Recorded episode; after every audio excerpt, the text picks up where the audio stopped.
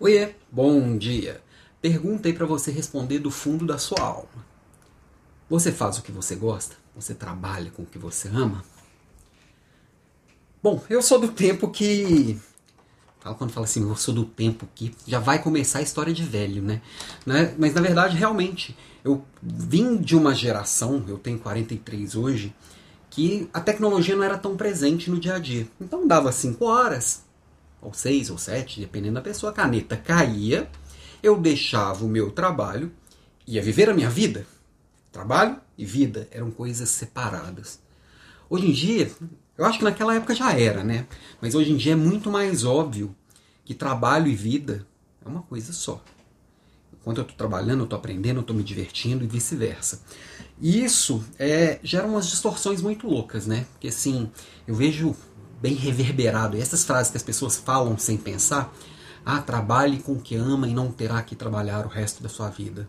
Bullshit. Na minha visão é besteira. Eu lembro quando eu comecei que eu ouvi uma frase do Robert Wrong numa palestra que acho que a primeira palestra assim que eu fui, que ele falava: "Não, você não tem que gostar de fazer o que gosta, você tem que gostar do que faz".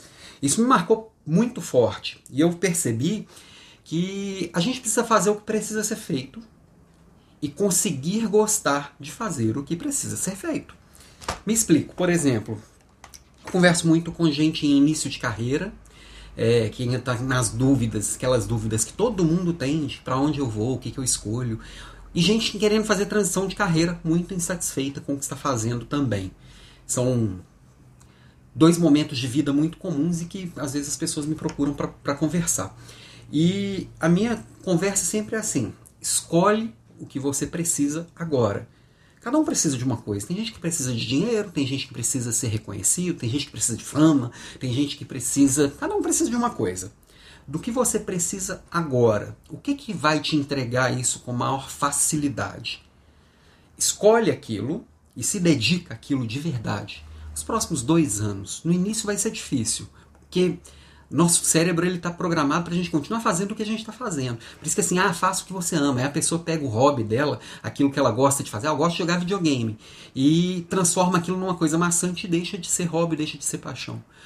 Quando, na verdade, é, se a gente se dedica de verdade, com disciplina, durante dois anos a qualquer coisa que vai entregar aquilo que eu estou procurando, lembrando, o que estou procurando e essa coisa é o caminho. Eu vou me tornar bom naquilo e as pessoas vão começar a reconhecer e aquilo vai me trazer o que realmente importa para mim e aí eu vou começar a gostar do que eu faço.